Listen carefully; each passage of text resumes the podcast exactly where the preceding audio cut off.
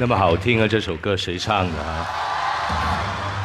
首先，我要感谢传媒大学以及腾讯邀请我来做这一场演讲。大家好，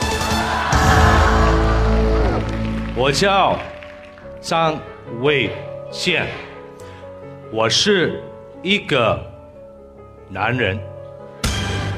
对话是吧？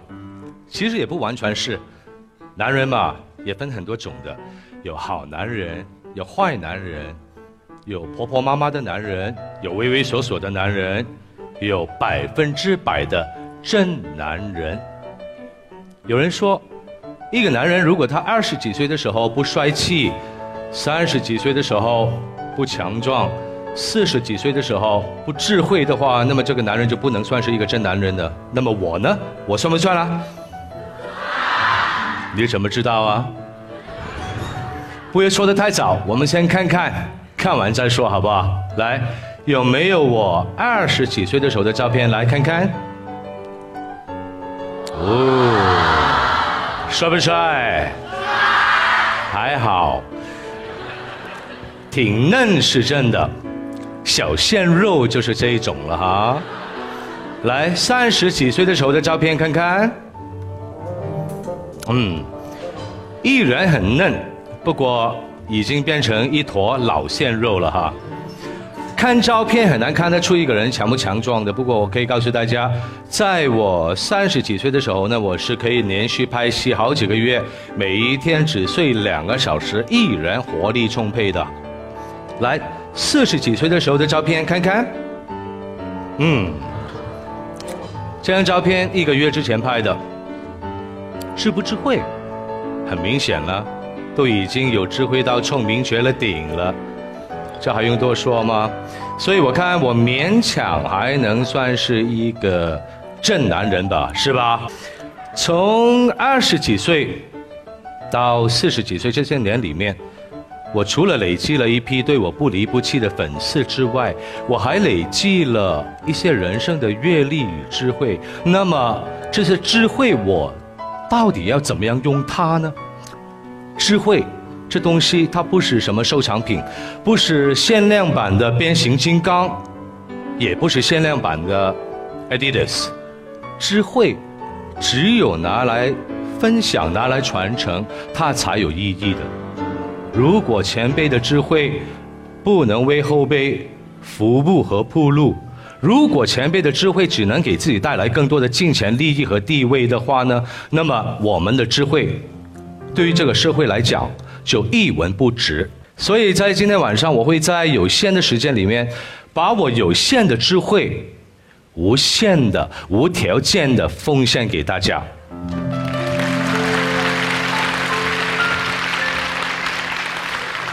希望你们今天晚上在我的人生故事里面。在我的观点里面，能够得到一些启发，inspiration，这也是我今天晚上的主题。首先，我想各位能不能帮我一个忙，做一个测试，可以吗？现场有没有哪一位朋友是从来没有看过我任何一部戏的？有的话，请举手。OK，还好没有。其实我问这个问题是相当冒险的哈。好，再来，现场有没有哪位朋友是看过我三部以上的戏的？请举手。OK，看过我五部以上的戏的朋友，请给我欢呼声听听。看过我十部戏以上的朋友，给我更多的欢呼声听听。哇哦，看来我真是浪费了你们不少的青春呢哈。先说一声抱歉。为什么我要这么问大家呢？因为很多人跟我说：“魏坚，你知道吗？你承包了很多八零后、九零后朋友的童年以及他们的青少年时代。与其说你们是看着我的戏长大，不如说我们是互相陪伴着大家一起成长、一起成熟。同意吗？”既然你们都看过我那么多戏，你们应该很清楚，在我拍的戏当中，大部分都是古装片。不过，我们中国的古装片很奇怪，几十年来都会有一些必然的定律的。比如说，每一部古装片一定会有一班男人在那边结拜，一结拜，他们就一定会一起大喊一句：“兄弟们，咱们不能同年同月同日生，但求一起来，同年同月同日死。”每一次英雄救美的时候，就一定会。在空中把女主角接住，然后旋转、旋转再旋转，一起落地，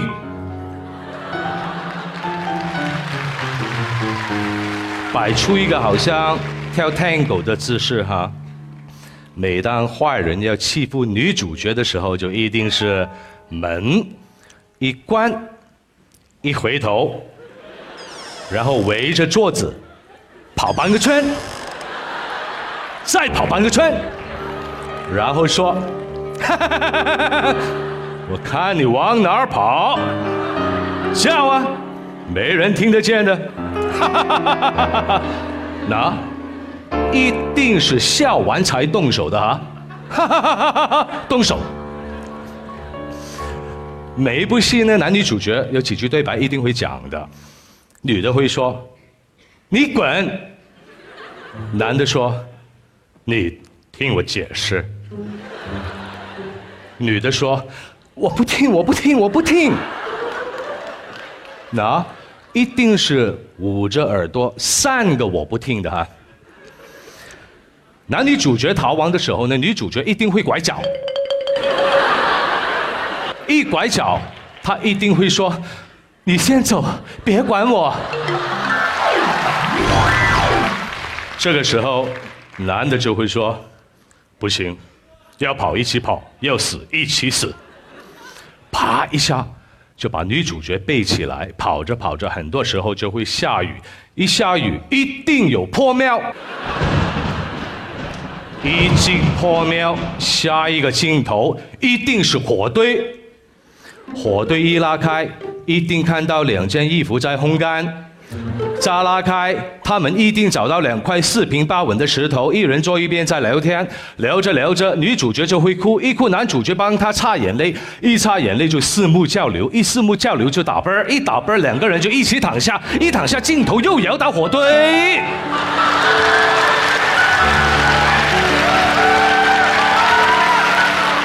为什么？为什么？从我小时候。看古装片已经是这样子，到我长大以后自己拍古装片，还是这样子，为什么？所以那时候我跟我自己说，如果有一天我能当上男一号的话呢，我要改变这个局面。我不只要改变这个局面，我还要改变我的人生。那么我是用什么来改变我的人生的呢？四个字：破釜沉舟。我如何透过破釜沉舟，跨过一个又一个的难关呢？现在，让我们从头说起好吗？我在一个单亲家庭长大。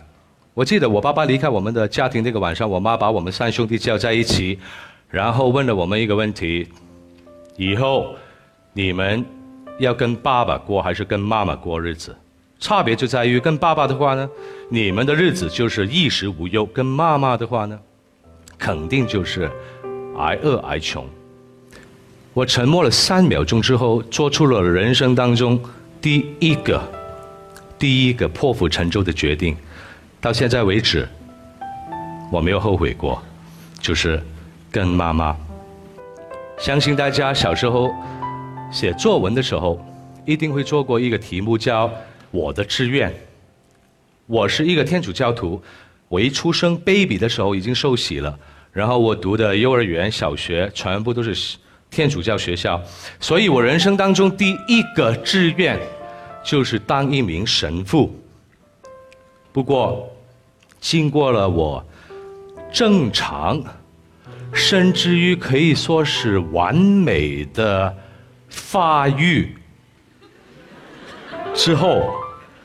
我慢慢的发现女孩子的可爱，可娶和可娶回来当老婆之后，同时也醒觉到当神父是不能娶妻生子的，我就打消了这个念头了。Sorry 啊。当我爱上了足球之后呢，我就立志成为一名职业的足球员。我当年还被一支跟现在北京的国安队一样有影响力的球队看中，他们邀请我一个礼拜有两天跟他们一起练球，他们要训练我成为一个球坛上的明日之星。从此我就开始了我逃学卫龙的生涯了。一个礼拜有两天，我一定不上课。慢慢，三天、四天、五天不上课去练球，最后我一个月才上一天的课，全部时间都去练球，因为我旷课太多，所以学校就把我开除了。然后之后的日子，我更加勤劳的去练球。一年多之后，教练跟我说：“ 魏健，你还是回去好好读书吧。”我说为什么？因为你受训练的职那个位置是守门员，这两年多以来，我看你好像仿佛没有发育过一样，来来去去差不多高的一个职业的守门员，至少要有一九零以上的高度，所以你是不可能的。你回去吧，以后不要再来了。哇！一听之后，晴天霹雳，我的球员梦碎了。我的学位被开除了，可是那时候我只有十几岁，我怎么办？这段经历说明了什么呢？说明了我用了一个错误的破釜沉舟的方法，在一个错误的方向上面，最后得出一个惨败的收场。所以各位，我们做任何事儿，首先找对方向，然后用对方法，才是最重要的。这个时候，我重新拿起书本。再一次发挥我破釜沉舟的精神，从本来一个月才上一天的课，我变成一个礼拜七天，一个月四个礼拜，一年三百六十五天，我天天拿着书拼命的读。我不只读学校里的书本，我还报读了法语，完全变成了另外一个人似的。在努力了一年多之后，我再一次考进了香港另外一家名校，而且我成为了这家学校的高材生。这个时候，我第三个志愿出现了。我想当一名律师，所以我决定了毕业之后我要进大学读法律。偏偏那个时候，我妈跟我说，家里的存款已经掏光了，用光了。你是长子，长兄为父，你必须要马上停止学业，出来工作，帮助妈妈一起供养两个弟弟和全家。那一年，我十七岁。我开始了在歌厅唱歌养家。唱歌厅的日子过了没多久，我就开始受不了。我受不了每天晚上唱着别人的歌，我受受不了每天晚上我要为客人唱十几二十次的生日歌。我受不了我在舞台上唱歌的时候，下面的观众老在猜拳、喝酒、聊天，根本没有人理你的。我要成为一个拥有自己歌曲的歌手，我要。成为一个拥有自己的歌迷，在红磡体育馆开演唱会的歌手，途径只有一个：参加歌唱比赛，赢得冠军，赢取合约，我就能离开歌厅了。所以，比赛我去了。第一年输了，不过我没有放弃。第二年我再去，还是输了，依然没有放弃。第三年我再去，不过这一次我明白了。原来他们不只是要找一个会唱歌的歌手，他们更加想制造一个明星。所以对他们来说，他们的要求是不只能唱，还要能跳；不只能唱能跳，还要外形要好。因此，当我知道我进了决赛之后，我就用我整副身家两千元当中的一千八百元。定做了一套战役去比赛。那时候我完全没有想过，如果这一次我再输了怎么办？我剩下的两百块，我的日子要怎么过？没有想，我不知道什么叫输，我只知道什么叫破釜沉舟。还好，这一次我赢了，唱片合约签了，我正式加入了演艺圈了。我清楚记得那时候的感觉是多么的美好。我把一切最美好的形容词都掏出来形容自己，什么守得云开见月明啦，什么拨开云雾见青天啦，什么一登龙门身价十倍了，等等等等，谁知道一等就是一年多两年。唱片合约是签了，可是我半张唱片都没有发过。为了糊口，我又回到歌厅唱歌了，绕了一圈，还是原地踏步。这段经历让我明白了一个道理：这世上只有一夜成名，而没有一夜成功的。各位搞清楚，成名和成功完全是两码事。不过常言道，天无绝人之路嘛。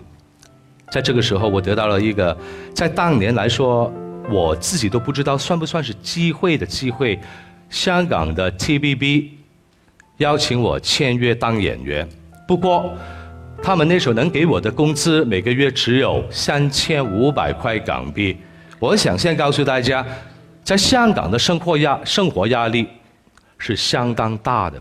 三千五百块港币是什么概念呢？就是当年我们一家人一起住的那个房子，每一个月的租金就已经是三千四百八十元，剩下的二十元我都不知道用来买酱油好呢，还是买卫生纸好。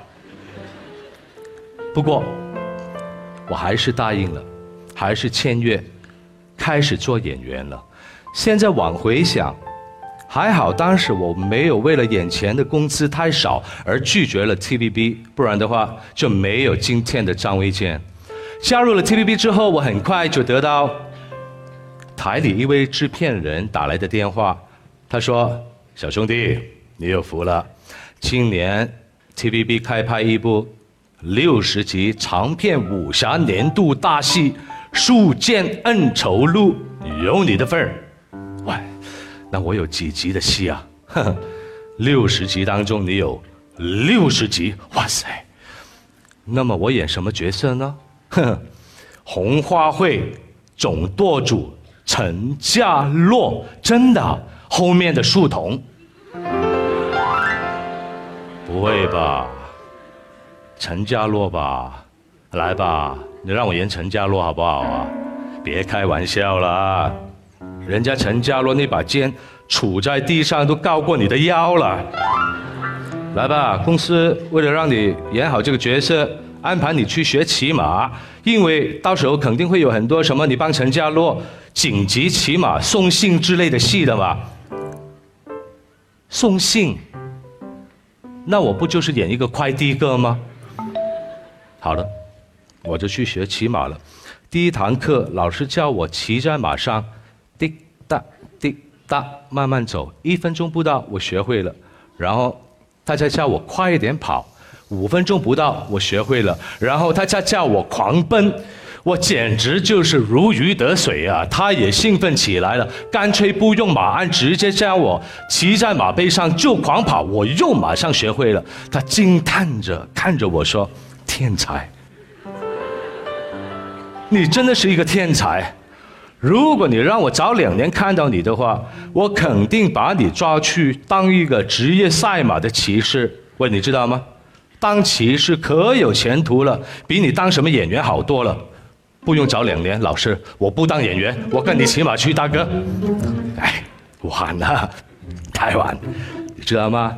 当一个骑士要很瘦很矮的，你已经发育的太好了，你太壮太高了。太高，我没听错吧？你说我太高，我想当守门员，人家说我太矮；我想演陈家洛，人家说我太矮。现在我想当骑士，你说我太高？天哪，不会这么倒对我吧？可是我真的不想回去当什么书童，我也想过，不如我去学习剪头发好了。可是看看自己的头顶，毛都没几根，好像没什么说服力。然后我就跟我自己说：“好吧，是时候又使出破釜沉舟的精神了。不过这一次破釜沉舟的规模肯定比以前任何一次都要大，在时间上来说。不会以月来计算，肯定是以年来计算，可能是三五年，可能是十年八年，可能是一辈子。是的，没错，我决定了，这一次不会再改了，我就用一辈子的时间都投放在我的演艺事业上面。刚开始的时候，他们给我演的戏的戏份确实少得可怜，尽管天天开工，可是我往往要等三天以上。才能等到一句对白，可是我都会用三四个小时去琢磨一句短短的台词所以每当导演说“魏健，这一条基本上 OK，还有没有另外一个演法演给我看看？”我每一次总有六七个版本可以提供给他们选择。久而久之，我在导演们的心中就建立起一个不错的印象。我的戏份就越来越多，可是我深深的明白，在这个圈子要成功的话，戏演得好不够的，我还得要够拼。那我拿什么来拼呢？命。各位，我不是开玩笑，我真的是拿命来拼。我记得那么多年来，我试过无数那么多次吊钢丝，最高的一次。吊钢丝，我大概有二三十层楼高。首先，我想告诉大家，钢丝并不是一件完全安全的东西。在片场上，钢丝断了，五行掉下来受伤了，不是没有听过的事儿哈。当导演说：“魏坚，敢不敢自己来？敢的话，我就四台机器一起派你。你演得好的话呢，我就把你剪进去片头里面了。我二话不说，一个字儿敢。其实。”我是相当害怕的。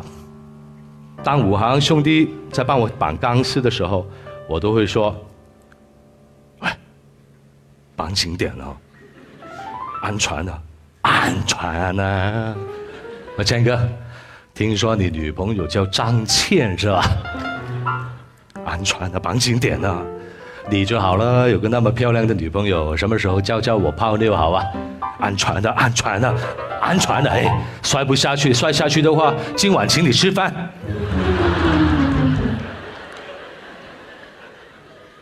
真摔下去，我还有今晚吗，大哥？一切准备好之后，我往往都会在心里面默默的祈祷，祈求上帝保佑我能够平安做完这个镜头。当导演大喊一声“三、二、一，Action！” 我就被拉起来，从这一刻开始，我的命就交给了上帝天主，我的命就交给了那一根细细的钢丝，我的命就交给了那一班五行兄弟的手上。我做的这一切的原动力都是那四个字儿：破釜沉舟。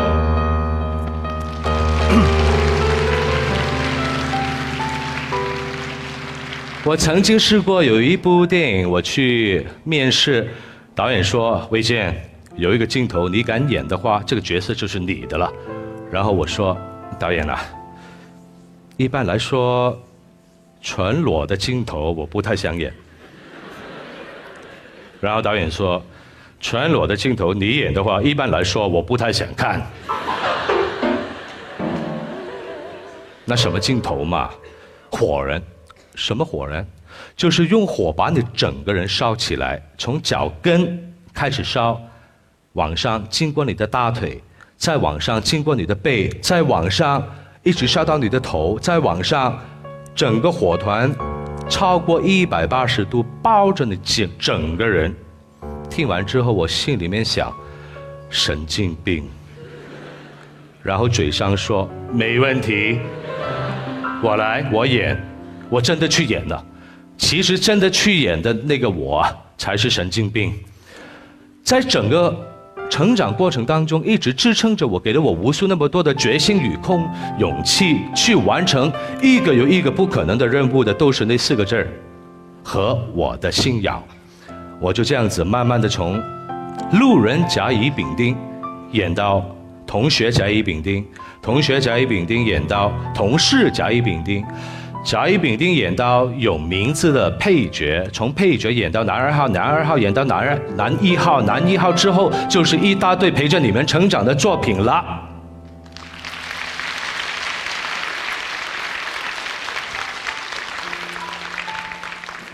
各位，今天晚上我说的最多的，就是那四个字“破釜沉舟”，而这“破釜沉舟”，我都用在什么地方呢？事业。用在我的事业上，因为一直以来我都认为一个男人，只要他事业成功，他就是一个成功的男人了。可是，当我明白一个道理之后，我就知道我有多么的错。什么道理呢？能忍受一天没有回报的人，大概就是一个民工；能忍受一个月没有回报的人，大概就是一个员工。能忍受一年没有回报的人，就是一个 CEO；能忍受三年都没有回报的人呢，他肯定是一个大企业家。可是，能忍受一辈子都没有回报的人，就只有我们的父母了。当我看着我的母亲一天天的老去，我真不想有一天我只能轻叹一声：“树欲静而风不止。”当有一年。我的太太张倩，她做完大手术之后，我在北京陪伴着她，然后她跟我说：“老公，我很感动，因为你一直陪着我，在我生病的时候，你知道吗？这段时间是我们认识以来你陪在我身边最长的一段日子。”听完之后，我很内疚。此时此刻，我深深的明白了，一个人。必须要平衡好他的事业、家庭、自己、社会责任，方方面面都能兼顾的好，这个人才能算得上是是一个成功的人。坦白说，到今天为止，我还在努力的向着这个目标而进发。就让我们一起努力，希望有一天我们都能成为一个真正意义上成功的人，好吗？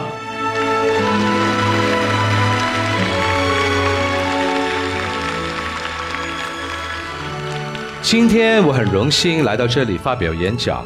这里是一家名校，名校就是培养精英的地方。如果你的才华、你的风采能够给更多的人带来幸福、带来快乐，给这个世界带来更大的贡献的话，你就是这个时代的贵族。各位，这个国家需要精英，这个国家需要贵族。你们就是这个国家的精英，你们就是精神上的贵族。我希望，从今天开始到你们毕业之后、结婚之后、生孩子之后、老了之后，在你们的身上还是能看到那一份真正的贵族精神的。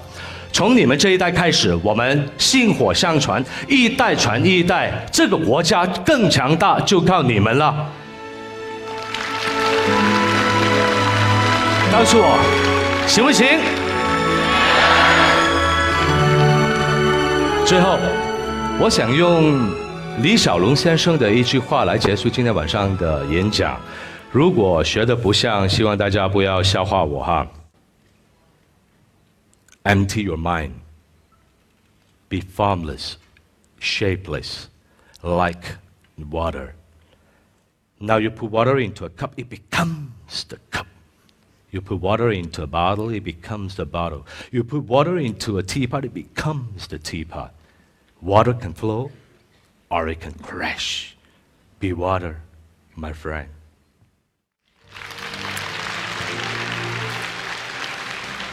他说：“我们做人要像水一样，没有任何的形式，也没有任何的形状。